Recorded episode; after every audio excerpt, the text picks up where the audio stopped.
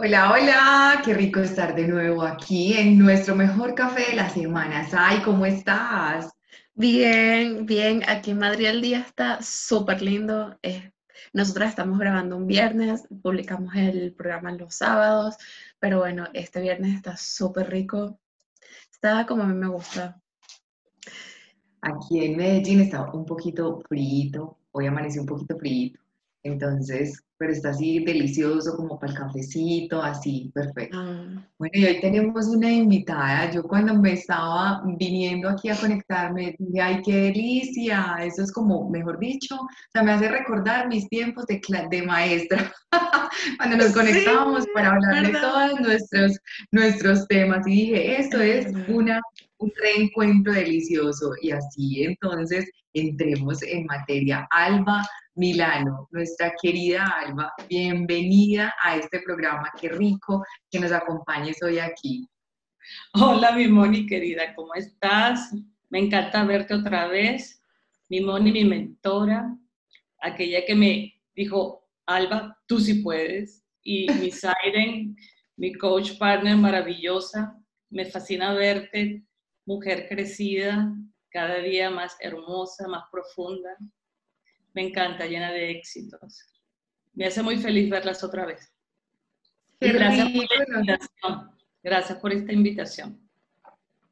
Qué rico que hayas aceptado conversar con nosotros en este programa, porque justo estamos hablando en esta temporada como de, de esas historias de transformación, como de, de eso que, que, hoy nos pasa en la vida, nos, pasa a todos cosas, se nos, se nos mueve la vida, estamos viviendo situaciones y a veces creemos, yo soy la única persona en el mundo que está pensando esto, que le está pasando esto, que no sabe qué hacer con esto, que está tomando ciertas decisiones.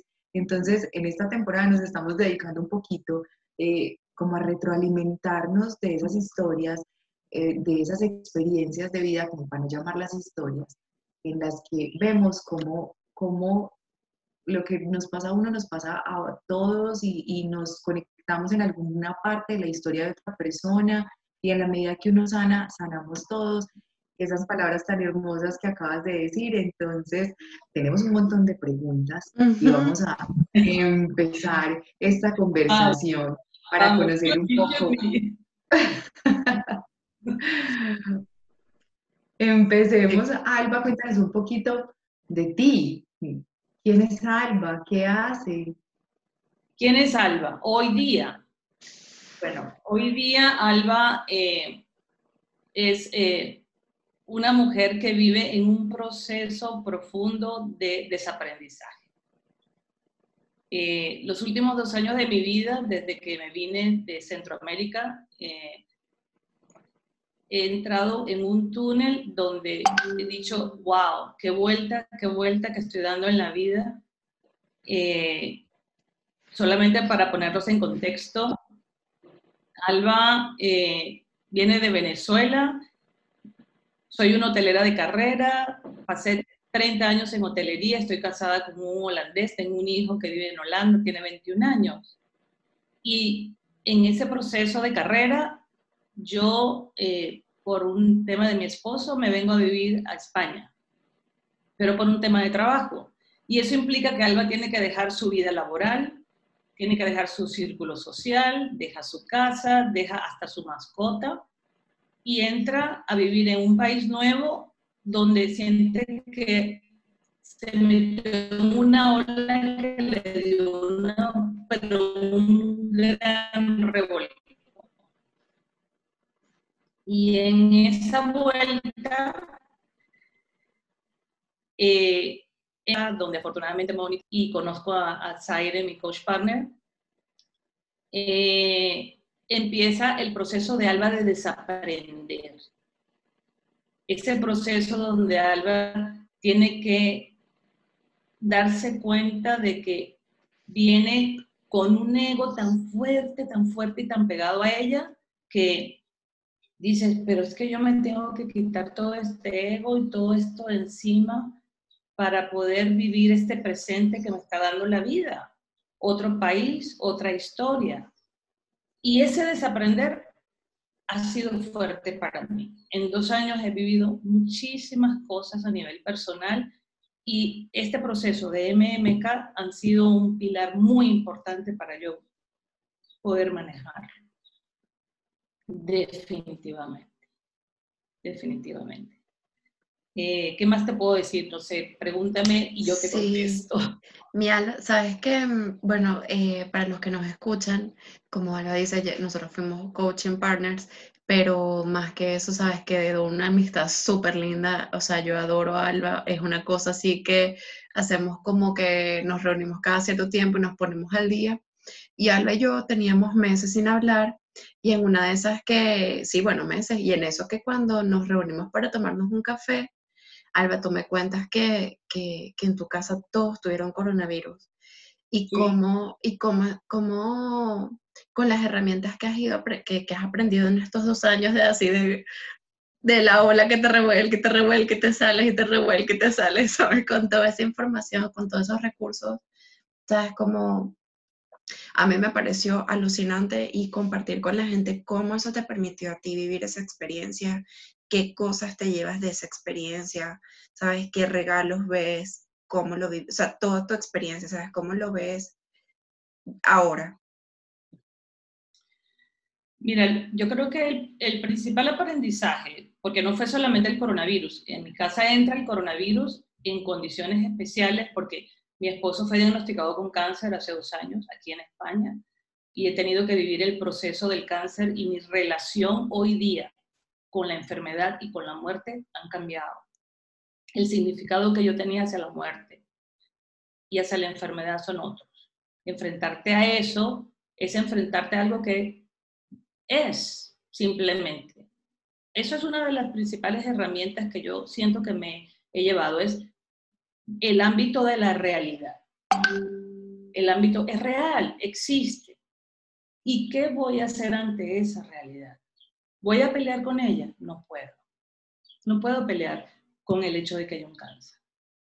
Y eso me ha permitido manejarlo desde un estado de paz y de aceptación. De hecho, te, puedo decir que el tener un propósito del ser y anclarte a eso, que es una de las primeras cosas que nos enseñan en MMK, vivir en aceptación y vivir en amor han sido poderosísimos para mí acepto que mi esposo tiene cáncer. Y en medio de un cáncer viene el coronavirus. Colectivo vulnerable, mi esposo. Mi suegra, que tiene 85 años y le dio una, un pulmonar, derrame de ambos pulmones.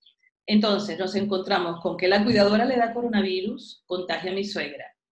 Mi suegra, yo la tengo que cuidar, me contagia a mí y a mí, me, obviamente, me pone en aislamiento y en el aislamiento mi esposo le toca cuidar a mi suegra y mi esposo se contagia. Cuando yo salgo de mi aislamiento, que el mío fue solo por siete días porque yo lo viví como una gripe normal, me consigo con un, o sea, un, un, verdadero eh, desafío en mi casa. Un desafío con mi esposo tosiendo, mi suegra cada día peor, y yo digo, Dios mío, ¿qué está pasando? Yo digo, ustedes tienen que ir a la emergencia. Bueno, el tema es que regresan de la emergencia ocho horas porque las emergencias aquí en España estaban muy colapsadas. Eh, y bueno, vienen los dos, bueno, todos sospechosos de coronavirus también, mi esposo aislado en una habitación, mi suegra aislada en su habitación, y a mí me toca cuidarlos a ambos. Ahí es donde yo tuve que vivir una semana completa donde subía a mi habitación y decía, Señor, yo lo único que sé es que no sé nada, yo, estoy, yo me rindo ante ti. ¿Sabes lo que es rendirte, rendirte porque tú estás ante una situación donde tú no sabes qué va a pasar mañana? Lo único que te toca es seguir los procedimientos que dijo el médico y esperar cualquier desenlace. Cualquiera que sea, Señor, te lo entrego. Y eso es uno de los grandes aprendizajes que también me he llevado, entregar. Entregar. Saber que no tenemos control. Hay un orden, yo creo que hay un orden divino. Hoy día, si tú me preguntas, ¿cuál es mi mejor regalo? Saber que no sé nada. No sé nada. Que no tengo control de nada. Y cada noche subía a mi habitación después que dejaba a los dos pacientes, cada uno en sus respectivas habitaciones, los entregué, los entregué porque eso era lo único que me quedaba. ¿Y sabes qué? Dormía en paz. Dormía en paz. Mira, la maravilla de entregar. Porque ves que nos pasamos la vida queriendo controlar el resultado de todo. Así vivimos, queriendo controlar siempre el resultado. Y te consigues con que estás, bueno, lo llaman una batalla, una guerra. Tú sabes que ese lenguaje nosotros ya no lo manejamos, ¿verdad? Pero escuchas que estamos ante una guerra, un enemigo invisible. Y yo dije, bueno, este señor entró a mi casa, no lo voy a considerar mi enemigo. Entraste, estás aquí, bueno, vamos a convivir todos acepto que estés aquí en casa. Y lo entregué, lo entregué. Y algo que también hago siempre, y eso lo he aprendido con un curso de milagro, pedir al Espíritu Santo, pedirle al universo, pedirle a Dios que me permita ver esto desde el amor. ¿Qué hay aquí para mí, para aprender? Y te tengo que confesar, eso me, me, me trae tanta paz, tanta paz. Yo le estaba contando a Siren, porque Siren es ultra planificada, yo digo, Siren es súper disciplinada y tiene todo, Y yo le digo, Siren, ¿sabes qué? Yo no sé qué voy a hacer la próxima semana, ya yo, yo ya no hago tantos planes. Y, y eso para mí en el proceso de desaprender es un éxito.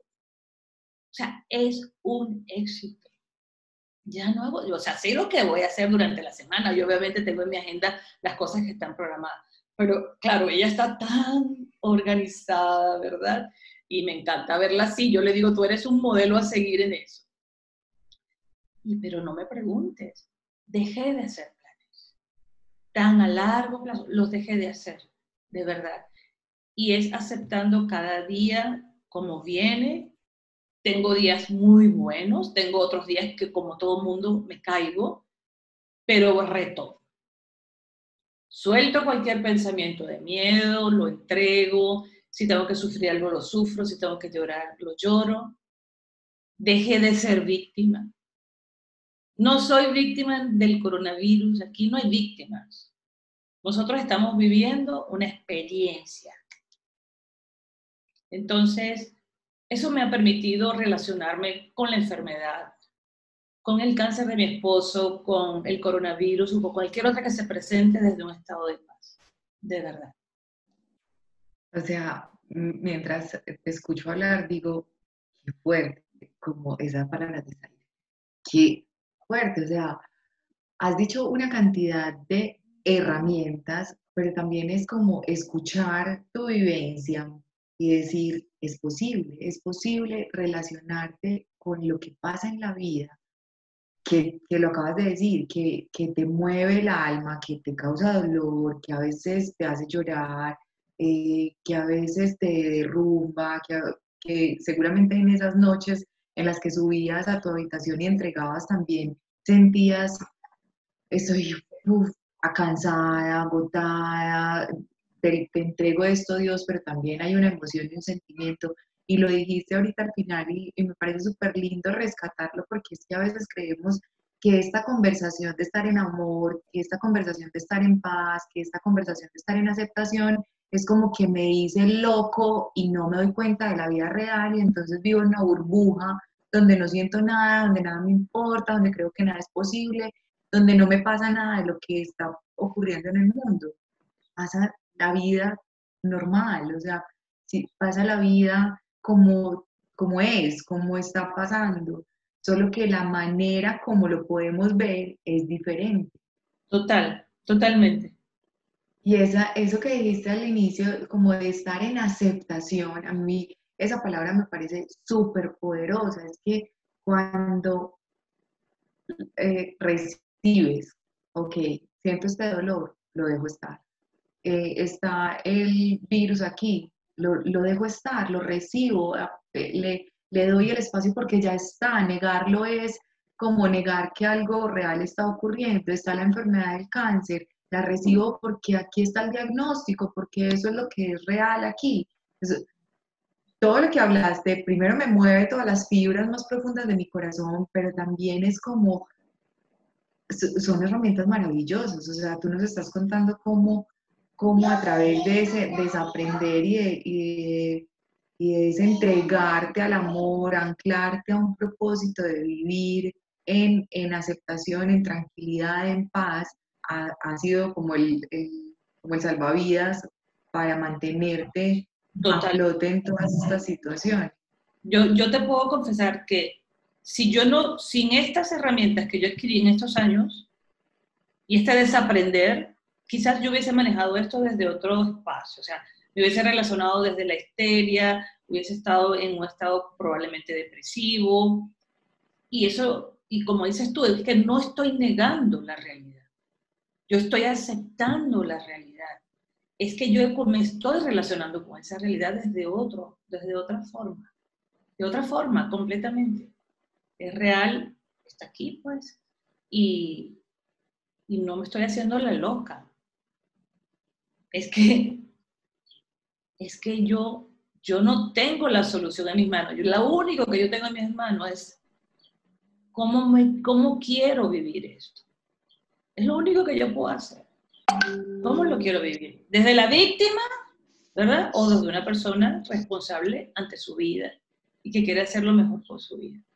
Eso es lo que yo me, o sea, lo dijiste ahorita y lo vuelves a decir y es lo que yo me quedo así como impresionante de decir, no soy víctima del coronavirus, porque claro, a ti te enseñan, la, como la cultura te enseña las víctimas de no sé qué, las víctimas del coronavirus, las víctimas de no sé cuánto, las víctimas de...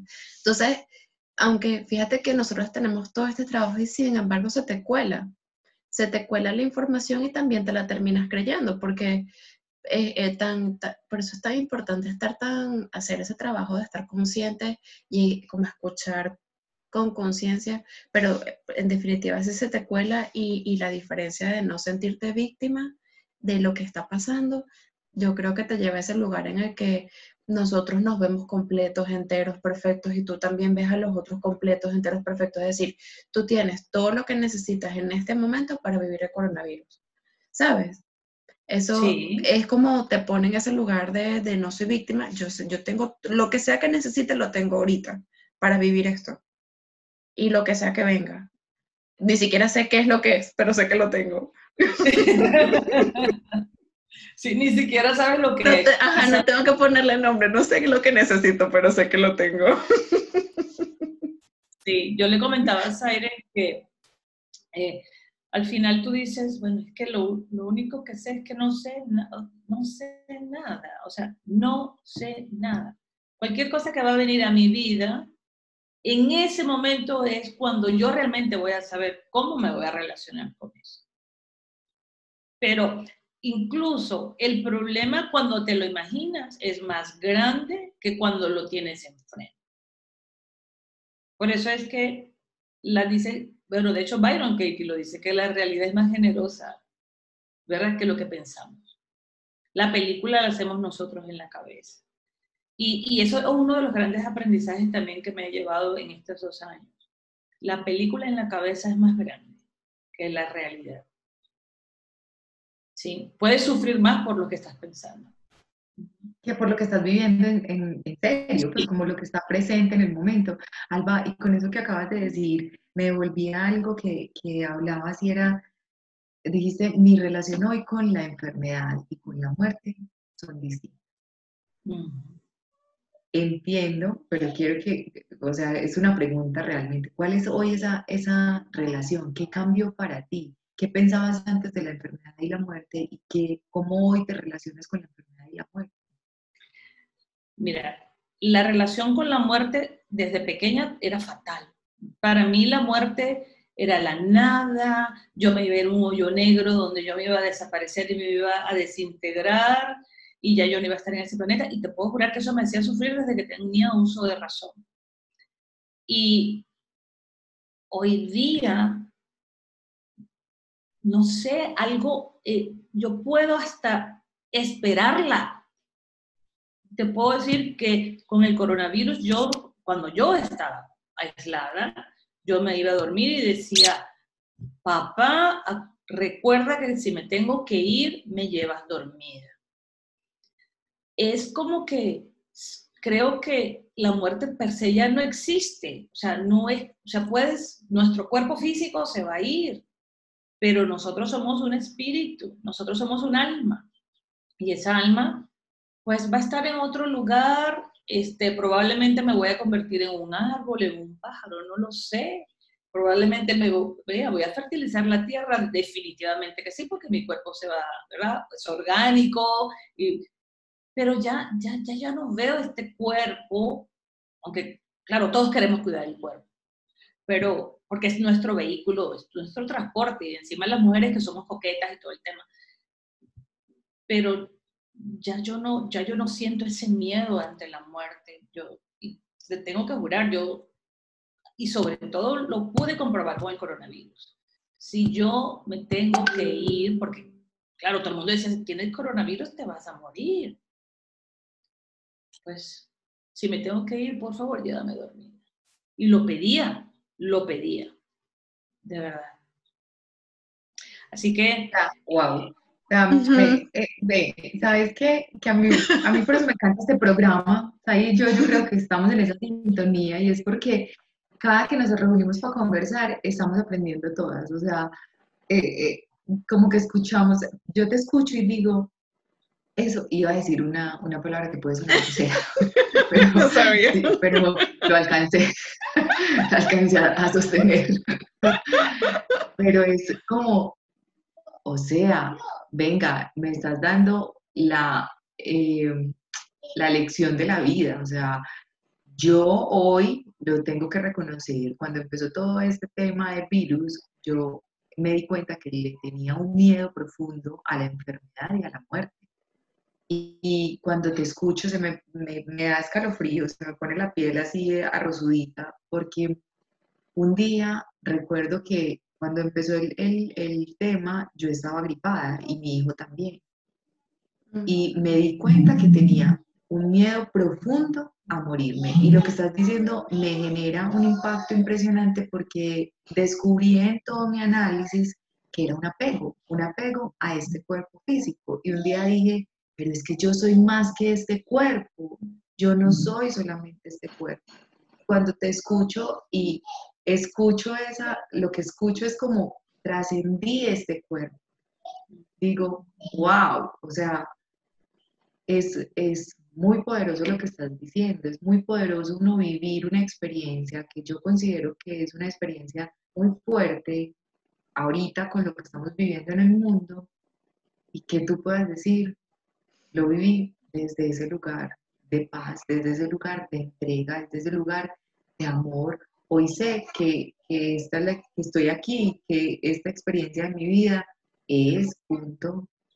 Y que tengo una forma de relacionarme con ella, o sea, que yo puedo elegir. No puedo elegir que no esté o que sí esté la realidad, pero sí puedo elegir cómo yo me relaciono con eso. Y eso me parece supremamente poderoso. Me parece supremamente poderoso además porque digo, bueno, yo no soy la única que piensa que esto es posible. y lo estoy viendo reflejado en tu, en tu experiencia además. Es, es. La maravilla es que podemos elegir. Así es. O sea, nos quedan, nos quedan unos minutitos del programa pero por eso es que yo, eh, cuando, cuando estábamos pensando en quién invitar al programa, por eso eh, le dije a Moni, le dije a Alba, o sea, tú tienes que estar en él, porque es que cuando Alba me contó eso el, el, otro día que estábamos hablando, yo, o sea, yo estaba contando, yo le estaba contando que estaba celebrando otra cosa y de repente me vine con este cuento y le dije, ¿cómo me dejaste hablar? O sea, ¿qué hago yo con mi historia? Que, que, se, que parezca una parlanchina y tú tienes el cuento. O sea, la historia sí que te da como tres cachetadas y estoy casi como, ah, bueno, ok. o sea, yo ni sabía que era tan fantástica. No, no, no, sabía que era tan fantástica. Porque, no sé, es como que, te puedo jurar, es como a todos en casa. Así. Y tiene un nombre que se llama, que es coronavirus. Pues. Exacto, y también es otra cosa de que el virus sigue allá afuera, ¿sabes? Que eso es algo que también tenemos que estar muy conscientes. nosotros estamos en desescalada, pero el virus sigue allá afuera. Entonces, es como tenerlo consciente de que no somos víctimas de nada, que es responsabilidad nuestra cuidarnos y que incluso si, si nos toca, sabes, que nos dé el virus, pues que dentro del virus existen un montón de posibilidades, podemos estar en paz, en amor, en aceptación con la realidad tal y como es. Entonces es como, no sé, me parece, te da mucha tranquilidad y, y también como mucha responsabilidad, como, no sé, te da, te da mucha paz. Sí, eh, eh, y como dices esto está afuera. Está ahí afuera. Y quizás eh, la única recomendación a, los que nunca han pasado por esto es no lo neguemos. Porque, y, bueno, es real porque está allí y te puedes contagiar y, pues, ¿qué es lo peor que nos puede pasar? ¿Verdad? Alba, súper linda esta historia yo, mejor dicho, te agradezco con todo mi corazón que lo hayas compartido aquí y que y aquellas personas que lo escuchen pues también se van a llevar un montón de aprendizajes de esta experiencia.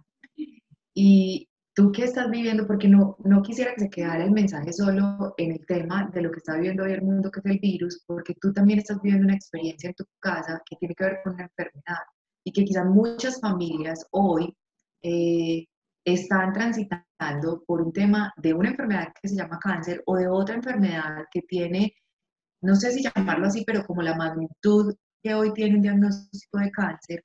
Entonces quisiera como unas palabritas finales para todas esas personas que hoy están viviendo o relacionándose en su, en su propio cuerpo o en, en sus familiares con, con alguna enfermedad.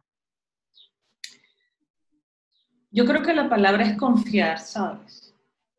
Confiar, todo está en orden divino. Todo. No le hagan daño a su cuerpo. Quizás cualquier tiempo de vida que nos quede a nosotros, vívanlo sin hacerle daño a su cuerpo. Vívanlo en paz. Eh, y confíen. Confíen. Sí. Esas son las palabras que te puedo decir en este momento. Alba, gracias infinitas. Esa es mi palabra, gracias infinitas. A ustedes, chicas hermosas, me encanta verlas. Felicitaciones por su programa. Me parece fascinante que quieran trasladarle a tantas personas estos aprendizajes tan hermosos. Eh, cuando uno enseña, dos aprenden. Así es somos maestro y, aprendido al mismo tiempo. Así es, Así es. Así es. Bueno. Así que, un beso. Eso, entonces, con esto finalizamos el programa. Les mandamos un beso enorme. Estamos agradecidas de que estén aquí. Y bueno, ya tienen nuestras redes sociales donde nos pueden encontrar. Un besito. Mm, chao, gracias. Chao, gracias.